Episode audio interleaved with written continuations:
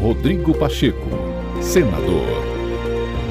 Olá, no ar mais um podcast do senador Rodrigo Pacheco. Acompanhe por aqui as principais ações do presidente do Congresso Nacional. O presidente do Senado, Rodrigo Pacheco, e as bancadas federais de Minas Gerais e do Espírito Santo participaram do lançamento do edital de concessão que libera a licitação para as obras das BRs 381 e 262. O leilão está marcado para o dia 25 de novembro deste ano e o contrato, com duração de 30 anos, prevê a prestação de serviços de recuperação, manutenção, conservação e melhorias em aproximadamente 690 quilômetros, que se inicia em Belo Horizonte e vai até o entroncamento da BR-101 em Viana, no Espírito Santo. Para Rodrigo Pacheco, a iniciativa é um marco para os mineiros que há anos esperam pela duplicação da conhecida Rodovia da Morte.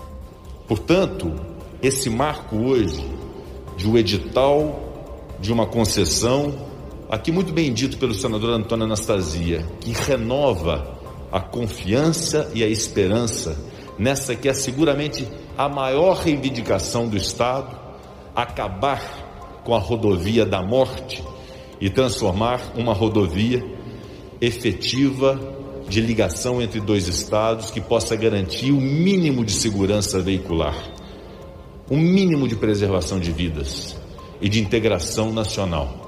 A BR-381, a BR-262, ao longo dessa malha de 670 quilômetros, muitos serão duplicados, outros terão suas vias adicionais alargadas pedagiada, é verdade, mas que significa um fator de integração fundamental para Minas Gerais. O desenvolvimento econômico de Minas, o desenvolvimento econômico do Espírito Santo, repito, a integração nacional, a preservação de vidas e a segurança de quem trafega por essas vias.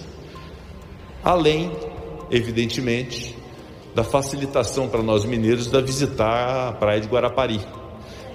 Vai facilitar muito Rodrigo Pacheco destacou a importância da união entre as bancadas para a solução de demandas importantes para os estados. Portanto, considero esse evento um marco importante para um déficit grande que existe para com Minas Gerais e o Espírito Santo e vamos torcer sempre para que essa união, e aqui está simbolizada essa união, possa ser uma tônica no nosso país que precisa mais do que nunca de pacificação e de respeito às pessoas brasileiras. Muito obrigado.